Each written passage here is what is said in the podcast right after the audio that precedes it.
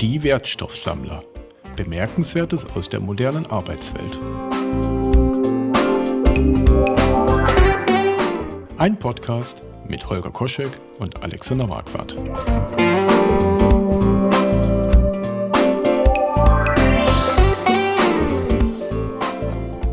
Prima.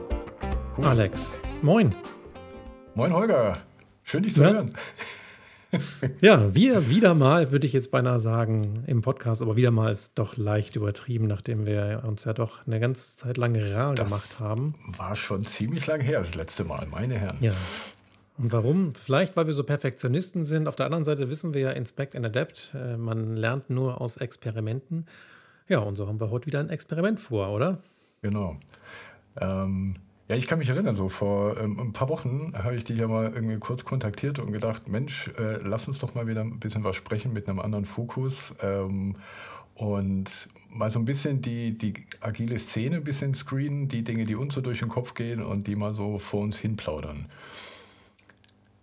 Ja, und das war genau das, was ich gebraucht habe zu dem Moment, weil ich dachte, ich einerseits fand ich diese Podcast-Idee gut, andererseits jetzt da mit viel Aufwand immer Themen vorzubereiten.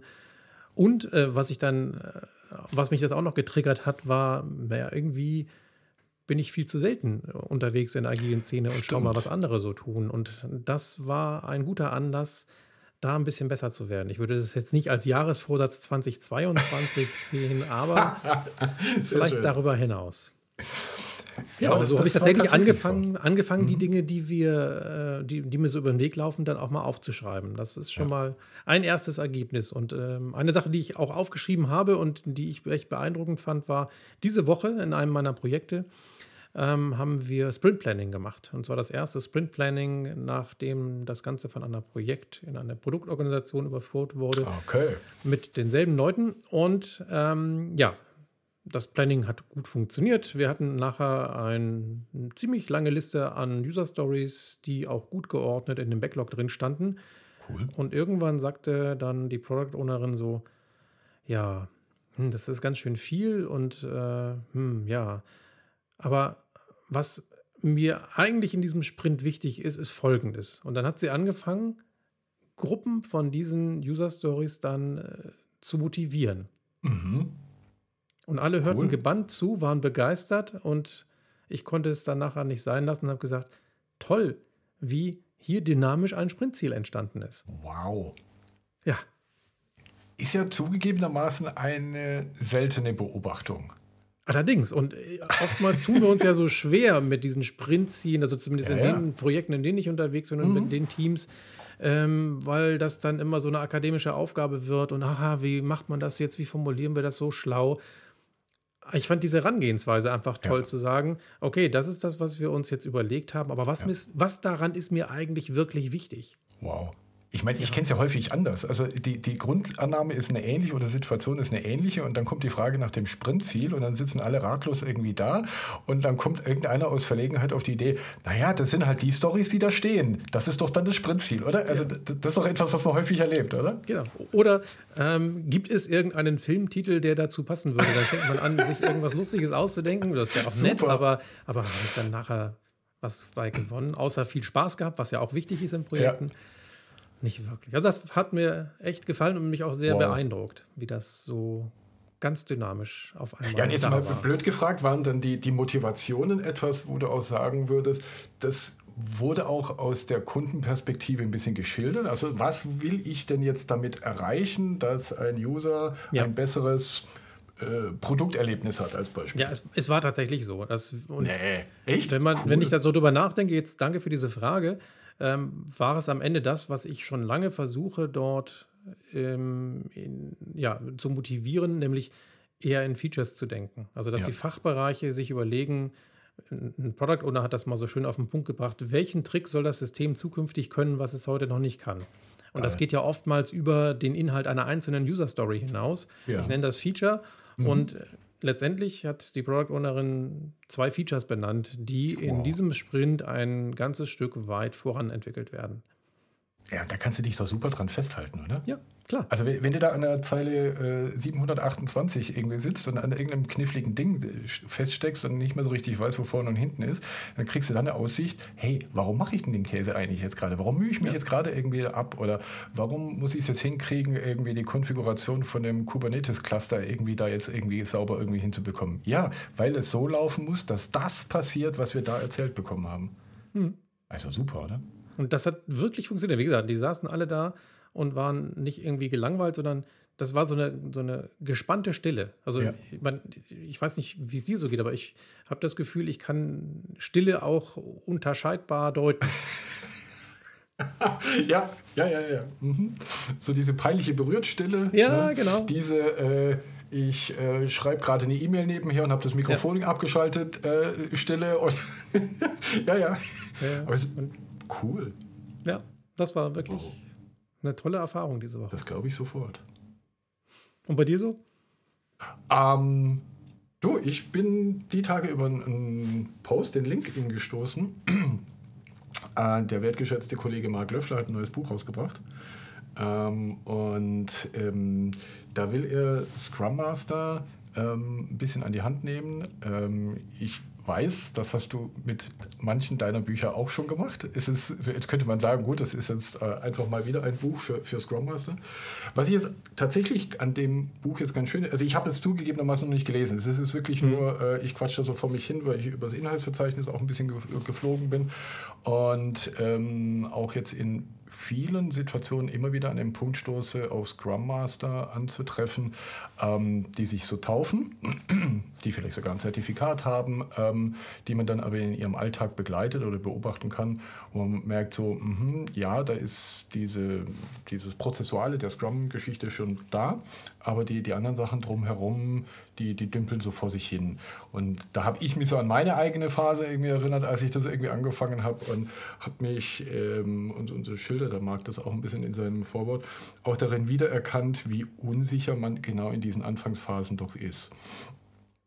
Also, dass es auch ich war und letztlich in dieser Zeit natürlich viel über Try and Error äh, für mich herausgefunden habe, aber natürlich auch die Organisationen, ich sage es mal ganz böse, an mir gelitten haben. Ja? Ähm, weil, weil ich selber irgendwie viel ausprobiert habe. Und es war uns wahrscheinlich allen überhaupt nicht so wahnsinnig bewusst, irgendwie, was da so gerade so passiert. Ähm, und ich glaube, solche Art von Büchern, lass es mich jetzt mal so sagen, mhm. glaube ich, sind für so eine Phase wahrscheinlich ganz gut. Ähm, was ich bei ihm eigentlich ganz cool fand, dass er jetzt nicht nur das Prozessuale beschreibt, sondern wie ist denn so mein Vorgehen in dieser Rolle?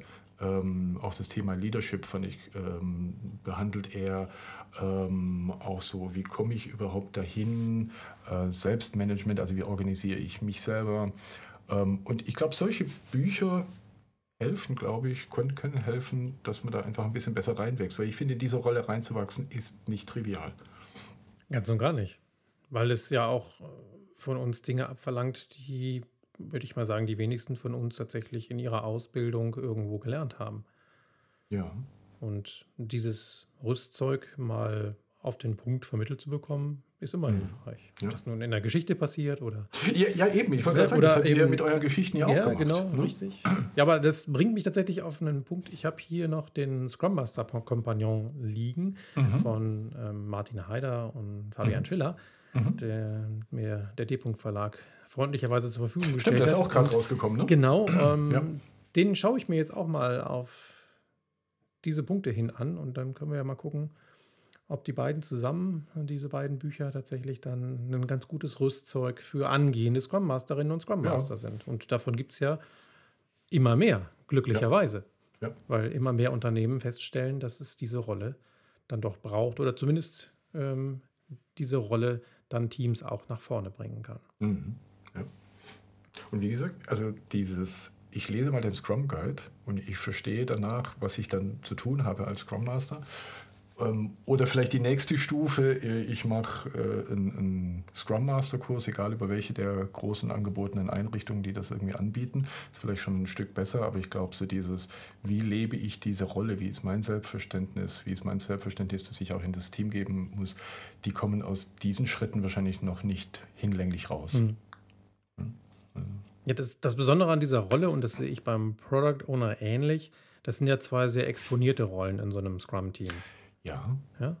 So die Entwicklerrunde äh, kann sich austauschen. Das sind Menschen mit Glück in so einem interdisziplinären Team, die einander auch unterstützen können, die miteinander Mhm. und voneinander lernen können. Aber der Product Owner und der Scrum Master, die stehen alleine dort. Ja. Und in Ja. einem kleinen Projektsetting, in einem vielleicht kleineren Unternehmen, wo es genau ein Scrum-Team gibt, gibt es halt eben auch nicht noch andere Scrum Master nebendran, mit denen man sich austauschen kann. Ja. Und von dieser Rolle wird halt erwartet, dass sie es einfach weiß. Ne? Genau. Der Scrum Guide ist da ja auch ganz klar. Diese Genau. Rolle ist, äh, hat als Aufgabe oder die Verantwortung, äh, Scrum in die Organisation einzuführen. Und wenn ich gerade selber Scrum gelernt habe, ist das ein anspruchsvolles Ziel. Definitiv. Und es fehlt ja auch jede Rückkopplung, jede qualitative Rückkopplung, weil die Organisation selber ja auch nicht weiß, was diese Stimmt. Rolle bedarf. Ähm, ich habe schon Scrum Master wirklich in bestem Wissen und Gewissen äh, losmarschieren sehen und ihre Teams zu fragen, äh, nach einer gewissen Zeit, wie zufrieden sind sie denn mit ihren Arbeiten als Scrum Master? Was jetzt per se nicht fa- falsch ist, aber was natürlich absurd ist, jemanden zu fragen, der deine Rolle nicht kennt, ob du das gut machst oder Ja. nicht, weil da fehlt ja äh, außerdem, hey, äh, ich mag dich und ich finde dich nett und, und so, solchen Kriterien, ähm, natürlich jegliche qualitative Kontrolle. Weil natürlich der Erfahrungsschatz, du, du fragst jemanden, der davon auch keine Ahnung hat. Ähm, und da kriegst du zumindest einen Spiegel jetzt hier. Hinzu kommt ja noch, dass du gerade wenn du Scrum einführst, erstmal auch durch so ein Tal gehst. Also Ja, es klar. läuft ja nicht alles sofort besser, wie das viele immer noch erhoffen, sondern es wird ja erstmal schwieriger. Und wie soll ich in einer Phase, wo es erstmal schwieriger wird, dann noch äh, die Arbeit eines Scrum Masters, der ja irgendwie dafür verantwortlich war und ist, wertschätzen? Das macht es ja noch schwieriger. Ja, klar, total. Also letztendlich kann man ja dann nur darauf hoffen, dass es dann irgendwann besser wird. Aber wenn ich heute gefragt oder, oder die Frage stelle, ja, bist du denn mit mir zufrieden? Und ich schaue mir an, was da gerade in diesem Team vielleicht passiert. kommen und dann auch zur Frustration. Und in so einer Situation muss er ja auch nicht wundern, wenn dann das, die Antwort kommt, hey, du gehst mir eigentlich total auf den Geist gerade. Ja, und andererseits ist vielleicht der Scrum Master, die Scrum Masterin in der Situation auch komplett überfordert, weil er oder sie auch niemanden hat, der da begleitet, unterstützt, also coacht. Ne? Das Also- ist ein guter Stichwort, eine schöne Überleitung zu unserem nächsten Thema. Ne? Wer coacht die Coaches? Das ist echt äh, eine, eine interessante Frage. Vor allem, wer hat denn das Mandat, diese Coaches? Also nehmen wir mal den Fall, den du jetzt gerade auch so geschildert hattest, von, Mhm. von diesem Scrum Master in einer kleinen Firma, der da irgendwie reinkommt, der selber ähm, noch unerfahren ist. Ähm, wer kann dieser Person eine Rückmeldung geben, an welchen Stellen Verbesserungen dieser Tätigkeit drin sind? Die Organisation hat möglicherweise ja erstmal auch niemanden, der das macht. Und kann. Also Und kann, genau. Sonst hätte man sich ja vielleicht nicht auch noch einen, einen Scrum Master oder eine Scrum Masterin eingestellt. Also die Frage, wenn ich Scrum Master in einem solchen Unternehmen wäre, ähm, was meine Wirksamkeit angeht, müssten ja viel gezielter sein, damit Mhm. ich eine für mich qualifizierte Antwort bekomme, Ja. aus der ich dann auch mögliche Verhaltensänderungen ableiten kann. Ja. Aber schöner wäre natürlich, jemanden zu haben, der das Ganze schon mal gemacht hat. Also einen Mentor oder Mhm. einen Coach. Ich meine, A, muss das bezahlt werden und B, Ja, ja, genau. muss, ich auch, muss ich auch akzeptieren, dass ähm, ich eben noch nicht alles kann und weiß. Es so erinnert einfach. mich so ein bisschen daran, äh, eine eine Firma kauft einen Entwickler ein äh, in einem Technologie-Stack, in der die Firma überhaupt keine Ahnung hat. Und jetzt kommt da äh, diese Person äh, in, in die Firma äh, und sagt, ja, natürlich kann ich das. Wird vielleicht sogar eingekauft mit diesem expliziten Wissen. Wer kann das bewerten, dass diese Person diese technologische Neuigkeit äh, beherrscht? Das ist im Prinzip eine vergleichbare Situation. Mhm, Das heißt, die stimmt. Organisation kann das nicht, was da gefordert ist. Es kommt jemand und auf einmal ist, ich sage es mal im schlimmsten Fall, jetzt hier der Einäugige, der König unter den Blinden. Wie gehen wir mit der Situation um? Am Ende kannst du nur darauf vertrauen, dass die Person ihr Handwerkszeug beherrscht. Genau. So. Jetzt, wenn ich in eine Firma äh, manchmal reinkomme, also nicht in allen Situationen, aber manchmal ist es ja auch so, ich denke mal, dass es bei dir vielleicht auch so ist, du kommst ja dann als Coach von außen irgendwie rein und triffst auf eine ähnliche Situation. Haben wir in dieser Rolle das Mandat, diese Person zu coachen? Also wenn wir Coaching ernst nehmen, dann erstmal nein, denn Coaching funktioniert nur, wenn der oder die Coachee zustimmt. Mhm. Also wir können höchstens das Angebot machen. Ja.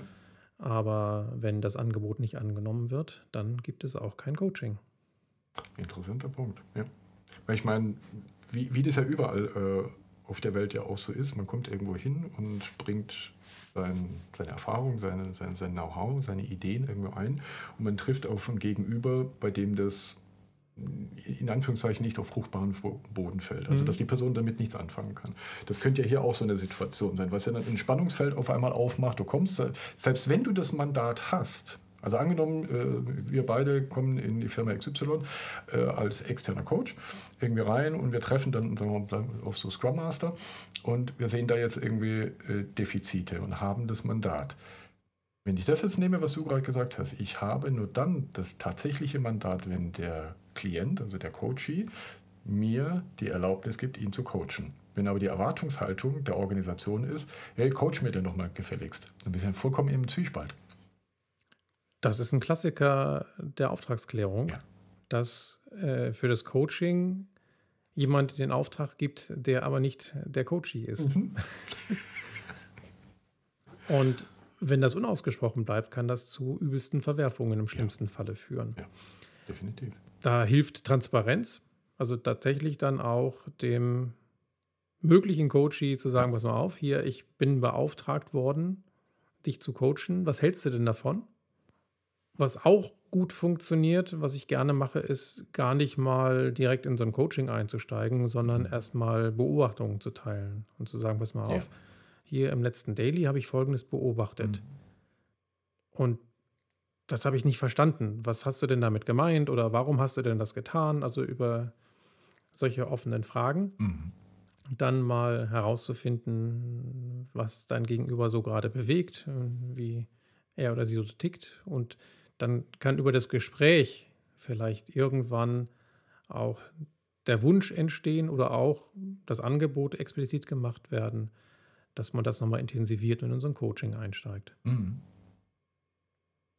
Also quasi ein Angebot auszusprechen an die Person, die ein potenzieller Coachee sein könnte, dass sie für sich äh, den Bedarf eines Coachings für sinnvoll hält. Ja, vielleicht. Mhm. Also erstmal zeigt das ja nur Interesse und Neugierde an der anderen Person äh, ja. und an dem, was diese Person tut. Mhm. Das stimmt. Und das ist für viele schon neu. Ja, total. Ja.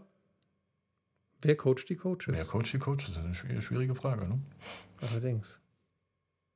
Ja, und äh, wichtig ist, also ne, ne, warum da so sauber sein? Weil ich es halt auch schon erlebt habe, dass Coaches eingestellt wurden. Mhm. Und da hat man immerhin nicht den Fehler gemacht, die Coaches nicht darüber zu informieren. Mhm. Aber man hat ihnen nur gesagt, da kommt jetzt jemand, der unterstützt dich. So, dieser Person wurde aber gesagt, du bist jetzt hier ein, in dem Falle Product Owner Coach. Mhm. Schöne Idee. Mhm. Und dummerweise hat diese Person die Rolle ernst genommen. Sie hat sich ja. nämlich für dich als Product Owner Coach verstanden. Mhm. Hat offene Fragen gestellt, zugehört, mhm. gespiegelt.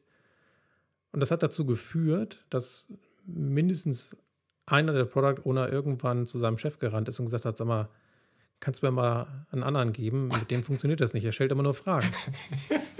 der hilft mir gar nicht. Ja? Ah, das ist aber interessant. Das heißt, ja. aber das, das würde ja implizieren, dass, und das bringt mich jetzt fast schon zum, zum, zum nächsten, als Überleitung in den nächsten Punkt. Ähm, heißt denn, dass jemand, der coacht, nicht hilft? Und andersrum gesagt, würde das bedeuten, dass nur jemand, der nicht coacht, also zum Beispiel berät, äh, ein Helfender ist? Also der Unterschied zwischen Coaching und Consulting. Nee, die Frage ist ja, was ist meine Erwartung? Und in dem Falle war die Erwartung des Product Owners, der tatsächlich ganz neu in diese Rolle ja. reingeschubst worden ist, mit minimaler Ausbildung, der hatte ganz klar die Erwartung, ich brauche jemanden, der das schon mal gemacht hat und Ja. der mir das Rüstzeug beibringt, im Sinne von trainieren und beraten. Jetzt komme ich aber an so einen Punkt, wo ich am Überlegen bin, da könnte man fast eine komplette Podcast-Folge nochmal draus machen. So ist unsere Tätigkeit als Agile Coaches tatsächlich eine coachende Tätigkeit oder ist es unter anderem eine coachende Tätigkeit? Und wenn die Frage, also wenn es heißen würde, ja, es ist unter anderem, da wäre natürlich die spannende Frage, A, was gehört noch alles dazu und wann unterscheide ich das eine vom anderen? Also, Also dazu habe ich eine ganz klare Meinung. Äh, Ja, da bin ich mal ja, gespannt. Aber ich glaube, das sprengt den heutigen Podcast fast ein bisschen. Das stimmt. Ähm, das können wir tatsächlich äh, in einer späteren Folge mal machen. Also ich bin der festen Überzeugung, dass äh, der Agile Coach mehrere Rollen innehat. Und äh, ich habe mich da intensiver mit auseinandergesetzt, äh, sowohl im Rahmen des Ausbildungsgangs zum wertstiftenden Agile Coach, den ich ja mit anderen Kolleginnen und Kollegen über OSE anbiete, Mhm. als auch in dem Buch, was ich mit Markus Trebojewitsch gerade veröffentlicht habe, jedes Team ist anders. Und da haben wir auch nochmal die verschiedenen Rollen des, wie wir ihn dort nennen, Teamcoaches auseinandergelegt. Und die Gefahr ist eben, da immer das Coach in dem Namen drin ist, dass Menschen diese Rolle auf eine Coaching-Rolle reduzieren. Ja, ja. Dabei ist es aber viel mehr. Dazu gehört eben Mentoring, Training, Facilitation, Consulting. Genau. Aber, jetzt haben wir ja, den Werbeblock für heute auch schon irgendwie im Podcast mit Ja, untergebracht. den- Ne? Sehr schön. Genau. Also, by the way, wir könnten in den Shownotes ähm, unten ähm, dann auch noch ein paar, ein paar Links irgendwie zu den Sachen auch reinpacken, die wir heute besprochen haben. Sollten wir auf jeden Fall tun. Ja, genau. Aber die, die Aber du Überleitung, hattest gerade irgendwie was mit Consulting. Irgendwie. Ja, genau, genau. Äh, ich, ich hatte die Tage irgendwie äh, Twitter irgendwie rumgesurft und vom äh, Daniel Hommel ein äh, provokantes Zitat irgendwie aufgeschnappt. Das wollte ich jetzt mal kurz sagen. Äh, the root of the word consulting stems from words confuse und insult. Also für die, die im Englischen, so wie ich, jetzt äh, nicht ganz so firm waren, das letzte Wort heißt beleidigen. Und ich fand diesen, diesen, dieses Statement tatsächlich sehr zum Schmunzeln. Es hat auch, glaube ich, rege, ähm, also Wellen wäre jetzt übertrieben, aber so ein bisschen zu einer lustigen und launigen Diskussion irgendwie in dem Tweet irgendwie geführt. Äh, Und das fand ich halt so ganz witzig. ja, Wir verwirren und beleidigen. das ist sicherlich äh, amüsant. Ich kann mir nicht vorstellen, dass der Wortstamm tatsächlich dort herstammt. Ich Ich, glaube hätte es eher nicht. im Lateinischen verortet, aber ja, selbst mit großem Latinum kann ich das nicht mit Sicherheit heraus oder sicherstellen. Äh, Wir können das natürlich mal recherchieren, ähm, wo das Wort Consulting, Genau. ob das lösen also Konsultare klingt mir nach einem sehr Es kommt, glaub plausiblen ich, lateinischen Wort. Definitiv, ich glaube es auch. Aber ja, Consult, äh, Confuse und Insult. Also mit Also Confuse, Confuse, ja. habe ich noch nicht mal so einen Schmerz mit. Ich Nee, nicht, wenn das eine geht, ne? positive Verwirrung Ja, ja, stiftet, genau. also indem man einfach äh, Bestehendes in Frage stellt und einfach nur durch das Teilen der Beobachtungen ja, den ein oder anderen mal irritiert, Mhm. ist das fein. Ja. Aber beleidigt habe ich hoffentlich noch niemanden. Also da, da sind mir dann zwei Sachen durch den Kopf gegangen. Also zum einen denke ich, es heißt, hat natürlich damit was zu tun, wie, wie verhalte ich mich in, dem, in der Kommunikation mit meinem Klienten. Ähm, das andere, was bei mir mitgeschwungen ist, ist so, soll das quasi heißen, dass Consulting, also das Beraten per se, eine beleidigende Tätigkeit ist? Weil die wird ja so ein bisschen jetzt in diesem Statement, ich weiß, es ist sehr lustig gemeint gewesen, aber äh, wenn man jetzt mal tiefer bohrt, es ist ja eigentlich das, was damit so ein Stück weit ja gesagt werden soll. Und da bin ich so ein bisschen im Überlegen und das paart sich so ein bisschen mit der, mit der Frage, die du ja vorhin auch so aufgeworfen hast. Irgendwie sind wir als Agile Coaches nur Coaches und sind wir nicht auch Berater? Und äh, ist das denn schlimm, wenn ich auch berate? Dem Statement nach, wenn man es sehr ernst nehmen würde, würde sagen, dass das deswegen schlecht ist, weil ich automatisch beleidige. Ähm, und das finde ich einen interessanten Gedankenaspekt. Mhm. Ich hänge auch gerade an dem Beleidigen und äh, erkenne da durchaus auch ein Körnchen Wahrheit drin. Nicht in dem Sinne, dass Berater per se beleidigen wollen, mhm. aber das, was sie tun, kann dazu führen, dass Menschen sich beleidigt fühlen, weil da jetzt jemand von außen daherkommt und Dinge besser weiß. Vielleicht mhm. weiß er oder sie wirklich Dinge besser, mhm. dann ist das ja erstmal fein. Das ist dann eine Expertin oder ein Experte, die aus gutem Grund dann auch dazu gerufen werden, weil im Unternehmen dieses Wissen und diese Erfahrung nicht vorhanden ist. Mhm. Dann gibt es aber auch die Fälle, die kenne ich auch nur zu gut, dass Menschen als externe Berater ins Unternehmen gerufen werden und Dinge sagen, die dort schon hundertmal gesagt wurden von anderen. Mhm. Aber jetzt erst, wo jemand von außen kommt, wird das gehört. Ja. Und dann kann ich auch gut verstehen, dass jemand beleidigt ist und sagt so, also jetzt äh, sage ich auch nichts mehr. Ne? Wenn ich jedoch nie gehört werde und erst ein Externer daherkommen muss, um dasselbe zu sagen und dann klatschen sie alle Beifall. Das hat aber vielleicht eher mit Resignation als mit ja. oder Beleidigung, Resignation. Die sind vielleicht auch eng beieinander. Aber da kann das durchaus mhm. herkommen. Ja. Ne, und aber auch dieses Vorurteil, ja, Berater sind Schaumschläger oder äh, schubsen nur PowerPoint und am Ende müssen es dann die Intern Menschen, die im Unternehmen verbleiben, ausbaden ja. und, und, und. Also gibt es ja auch leider Beispiele, wo es genauso passiert ist. Genau. Aber im Großen und Ganzen, gut, nun bin ich selber Berater, ähm, habe ich aber auch ganz viele andere tolle Menschen kennengelernt, die eben in einer positiven Art und Weise auch beraten. Ja. Einer davon bist natürlich du. Danke.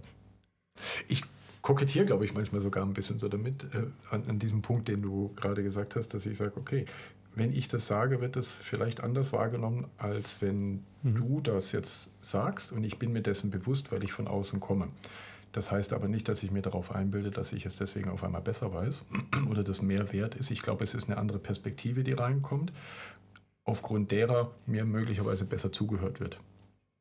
An manchen Aspekten vielleicht auch nicht, weil ich gerade von außen komme. Also ich glaube, das hängt auch von der Situation ja. ein bisschen so ab. Aber ähm, um den Leuten auch das Gefühl zu geben, so, ähm, nee, ich finde es sogar gut, was du da gemacht hast und das war auch genau das Richtige. Und sei vielleicht nicht frustriert, dass wenn ich das Gleiche sage, ähm, es auf einmal eine andere Wirkung hat. Die kommt einfach aufgrund meiner anderen Situation und damit durch eine andere Wahrnehmung. Mhm. Ja, was ich auch in letzter Zeit gerne mache, ist, naive Fragen zu stellen. Und das kann ich eben, wenn ich gerade von außen komme und noch keine Historie in dem Unternehmen habe, sehr gut machen. Mhm. Und über diese einfachen, naiven Fragen mhm. werden dann plötzlich oftmals Dinge klar, die ja. bisher oder von denen bisher alle angenommen hatten, sie hätten dasselbe Verständnis. Und dann stellt sich plötzlich heraus, weil man in einer größeren Gruppe dann mal darüber redet, was es denn eigentlich bedeuten soll, dass da ganz viele Verständnisse im Raum sind. Und das ist dann mhm. der Moment, wo es gelingen kann, aber nicht muss, dass man dann daraus wirklich so ein gemeinsames Verständnis erarbeitet. Ja. Und das ist ein magischer Moment. Das fällt mir immer wieder bei einer Frage auf, da habe ich mal einen, einen, Rückblick auf unseren letzten Podcast, wo es ja um Produkte ging, bei mhm. dieser äh, Frage, was ist eigentlich euer Produkt? Also ja. an die dem System zu stellen, wo du gerade reinkommst. So, das ist, finde ich, auch so eine typische Frage, die immer zu Stirnrunzeln in der ersten Sekunde führt, ähm, dann aber sehr häufig eine sehr lebendige Diskussion nach sich zieht. Ähm, und da kommt sie ja so unbedarft daher, diese Frage.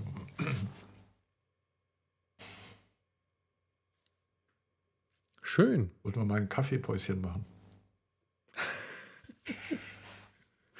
Kaffee. Ja. Das war eine ganz schlechte Überleitung, ich weiß. Aber lustig war sie. Ja, wir hatten im Vorfeld dieses Podcasts schon darüber gesprochen, dass ich jetzt auch hier unter die Espresso-Macher gegangen bin und ähm, wie das so ist. Man bringt ein Thema auf den Tisch und das, finde ich, passiert mir in Unternehmen auch. Und plötzlich sagt jemand, ja, ist auch mein Steckenpferd. Und so mhm. war es bei uns beiden. Ne? Genau. Äh, Habe ich auch erfahren, dass du sogar dieselbe Kaffeemühle hast. Ja, ja die stimmt. gleiche Kaffeemühle, nicht dieselbe. Das wäre ein bisschen weit. Also ich wollte gerade sagen, komme ich für jede Kaffeeladung zu euch hoch und ja. äh, Genau. Mal mein Kaffee in Wedel jetzt. Und es dauert so schon lange, einen guten Espresso daraus zu bekommen. Oh Zumindest, oh ja. wenn man wie ich äh, da ganz am Anfang steht. Und was ich aber als Fazit aus den ersten Wochen mit einer echten Siebträgermaschine ziehe, ist, das ist ein schönes Beispiel für Inspect NLF. Ach, wunderbar. Ja, also Total. ich habe mir Blogs rauf und runter und, und äh, YouTube rauf und runter angeguckt, wie ein guter Espresso gemacht wird. Und am Ende ist es so, es gibt halt mehrere Variablen. Es gibt einmal den Kaffee selbst und Genau. ich hätte nie gedacht, dass unterschiedliche Kaffees so unterschiedlich mahlen. Damit haben wir das nächste, nämlich gleich den Mahlgrad. Und dann hängt es vom Wasser ab. Ähm, das habe ich hier relativ verlässlich Mhm. mit einem einigermaßen weichen Wasser, was auch noch dann durch so einen bei uns in den Hahn eingebauten Filter läuft. Also schon okay. Dann die Kaffeemenge, Mhm. ähm, die Brühtemperatur und äh, die Extraktionszeit. Das sind Genau. mal durchgezählt sechs Variablen. Und Das sind nur die um- offensichtlichen. und das sind nur die offensichtlichen. Also das reicht wirklich, um ganze Menge schlechten Kaffee zu produzieren, bis man dann ein einziges Mal einen guten dabei raus hat. So, Ach Gott. ja. Äh, immerhin habe ich dann das zum Anlass genommen, dann auch tatsächlich diese Parameter mal aufzuschreiben. Also ich habe jetzt so ein kleines Kaffee-Logbuch, wo ich dann für die verschiedenen Grandios. Kaffees, die ich mittlerweile durchprobiert habe, Holger, du bist echt ein Nerd. drin. Das muss ich schon Ah, mal sagen. ja. Ich bin echt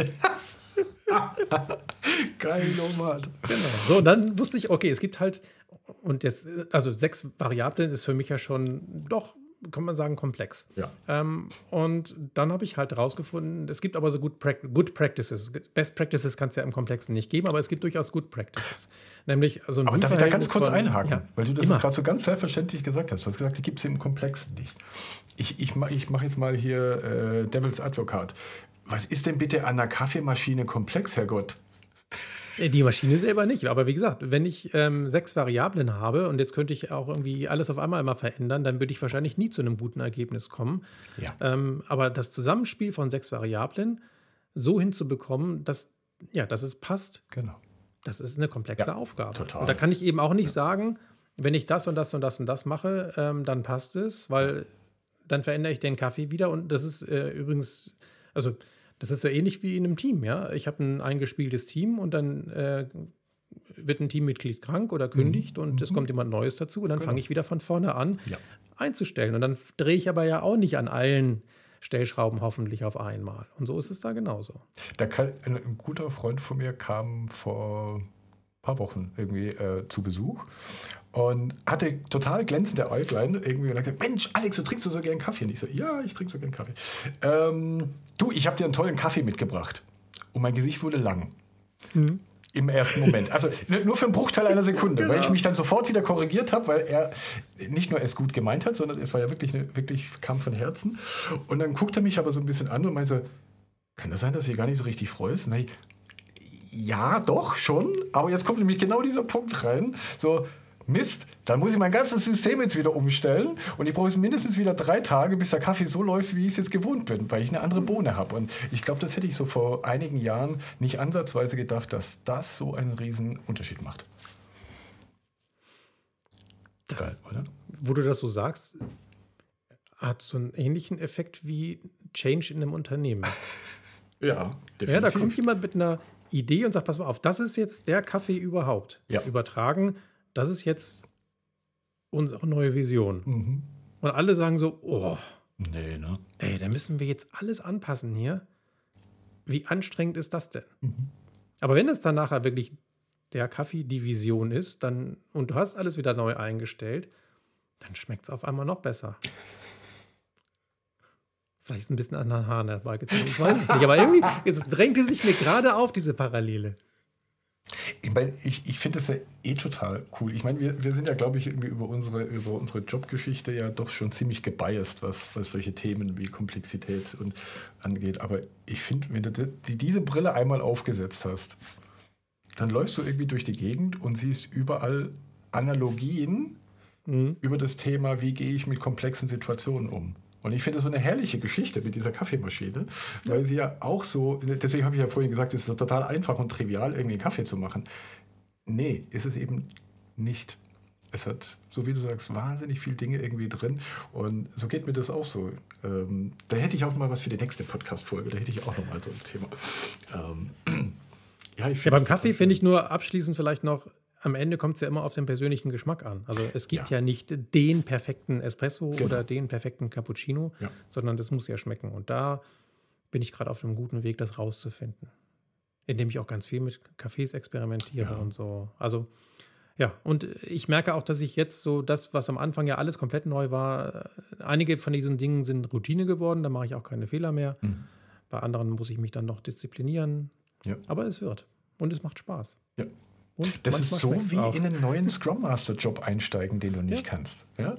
Da Ja. hast du wahrscheinlich halt noch viel mehr Variablen, die du unter einen Hut bringen musst. Aber es ist genau dieses Eintauchen in ein neues, komplexes System. Wow. Ja. Ich glaube, du hattest noch ein neues Werkzeug aus Ja, dem das Werkzeugkasten glaube ich, für Scrum Könnten Master wir zum so Beispiel. als den Schlusspunkt nehmen. Vielleicht Gerne. kriegen wir das ja sogar als regelmäßigen Punkt in unseren Podcast mit rein. Tool, Ja, cool. Tool des Tages, hätte ich jetzt beinahe gesagt. Tool des Tages. cool. Genau. Ähm, ja, ich habe in einem der Projekte Pointing Poker kennengelernt. Ähm, das ist ein Online-Werkzeug für Planning Poker. Ganz einfach gestaltet, Mhm. Okay. funktioniert total gut. Also ich, und was ich wirklich charmant daran finde, ist, dass ich mich entweder als Teilnehmender oder Teilnehmende anmelden kann oder als Beobachterin oder Beobachter. Mhm. Also ich kann eben auch einfach zuschauen. Okay. Und alle, die teilnehmen, ähm, geben dann halt zu der User Story, dem Backlog-Item, was auch Mhm. immer, ihre Schätzung ab. Okay. Und das passiert eben dann im Geheimen und ähm, auf Knopfdruck durch einen Facilitator werden dann alle gleichzeitig aufgedeckt. Dann Mhm. wird auch gezeigt, was war das Größte, was das Kleinste. Und ja, also kein Riesending, aber Mhm. manchmal sind es ja genau diese Ja. Kleinigkeiten, die in unserer schönen neuen Online-Welt das Arbeiten dann doch ein bisschen angenehmer machen. Mhm. Und das Ja, aber von der Metrik her funktioniert das jetzt wie ein Planning-Poker auch? Ja, ja, also du kannst da Okay. einfach deine Schätzung eingeben. Und Mhm. äh, ja, also letztendlich geht es ja darum, wie man im Online-Setting dafür sorgt, dass alle gleichzeitig aufdecken. Also du Mhm. kannst natürlich auch alle, alle schreiben in den Chat rein oder so, aber Mhm. dadurch, dass du dann diese Mini-Auswertung noch mit dazu bekommst, Ja. ähm, kannst du dann nachher schneller herausfinden, wer die kleinste und größte Schätzung gegeben hat und ähnliches. Oh, cool. Na, super. Ja. Ja, das, ist, das ist tatsächlich gut. Mhm. Bei dem Team, die ich äh, letztens ähm, betreut habe, die haben etwas probiert. In, und zwar ist es ein Tool innerhalb von Miro. Also wenn dann Teams eh mit Miro arbeiten und dann, sagen wir mal, eh so haptisch irgendwie arbeiten. Es gibt tatsächlich ein, ein Plugin, das kostet auch nichts in Miro, das nennt sich, glaube ich, tatsächlich auch Planning Poker, ähm, mit denen dann äh, Gruppen planen können. Ja. Ähm, und ich meine, wenn du halt im Miro drin bist, können alle, die da drin sind, irgendwie sehen auch, äh, dass dann Karten irgendwie ähm, da sind. Du musst ja ein bisschen was basteln, finde ich, so drumherum. Äh, was weiß ich zum Beispiel, äh, was haben die dann gemacht? Die haben sich irgendwie quasi so, ein, so eine Kiste gebaut, wo dann jeder eine kleine Kiste mit seinem Namen hatte und da hatte dann sein, seine Karte dann quasi hingelegt. Dann wusste man so, okay, also das, was dann der Michael irgendwie ähm, hier geschätzt hat, das sehe ich dann auch. Ähm, Mhm. Und die sind dann erstmal auch alle zugedeckt und dann kann man auch sagen, okay, hat denn jeder jetzt gewählt und dann drückt man, der Facilitator ähm, drückt dann einmal auf Reveal und dann dreht ihr die alle, um. Naja. Funktioniert okay. Also es ist noch ein bisschen ruppig. Äh, ich glaube, es ist ein bisschen im, im Beta-Stadium. Ähm, kann aber auch ganz gut helfen, wenn man eh schon in so einem Tool ist, ähm, wo, wo man haptisch arbeitet. Wenn du in Jira arbeitest, geht es dann natürlich schwieriger. Dann, dann finde ich jetzt sowas wie Pointing Poker halt auch ganz cool. Dann schickst du den Link rum, irgendwie, hey, guck mal, hier machen wir unsere, unsere Schätzung. Das finde ich eigentlich dann Also Ja. hat sofort auch Anklang gefunden, es schön, cool. hat einwandfrei funktioniert und mehr erwarte ich von der Ja, das sind so die, die, die Kleinigkeiten, die auch wirklich helfen. Ne? Also gerade jetzt, da wir in der Regel ja nicht in einem Raum sitzen und Ja. nicht haptisch einfach ein, ein Set Karten irgendwie austeilen kann. Cool. Schön. Dann sind wir schon am Ende angekommen, glaube ich, ne? Für, den Ja. heutigen, für die heutige Wir Session. wollen es ja auch nicht zu lang machen. Da Nee. sollen ja gut verdaubare Happen bleiben. Und was ich jetzt schön finde, ähm, also für, für die Zuhörer schon mal, ähm, es soll nicht die letzte Folge sein. Wir wollen das jetzt äh, im Monatsrhythmus machen. Ähm, und was für mich jetzt ganz toll ist, ich, bei mir sind schon ganz viele Dinge wieder aufgegangen für den nächsten Podcast. Also äh, Ja. Die sollten wir auch gleich noch sammeln, damit unser Backlog stets gut gefüllt ist und wir nicht von der Hand in den Mund leben. Wunderbar. Ich habe noch einen Punkt, der mir gerade so einfällt. Und, ähm, wir sind ja momentan an, an der Stelle, dass wir das jetzt noch nicht so in Stein gegossen haben, über welche Distributionswege wir den Kanal auch mhm. rausspülen. Ähm, ich weiß jetzt noch nicht genau, wo wir den jetzt publizieren. Was mir ganz recht wäre, wenn ihr Kommentare habt, wo ihr euch wünschen würdet als Zuhörer, wo wir das publizieren, weil das das Tool eurer Wahl ist, äh, fände ich total toll. Das würde uns ein bisschen helfen, da äh, die Strategie ein bisschen äh, auszurichten. Nutzerzentrierte Produktentwicklung etwa. Was ist denn das? Das muss doch zentral von oben herkommen. Guck mal, das ist ein Thema für den übernächsten Podcast. so, bevor wir uns verquatschen, sagen wir Tschüss, oder? Alles klar. Euch einen schönen Monat. Holger, dir Bis auch. zum nächsten Mal. Tschüss. Tschüss.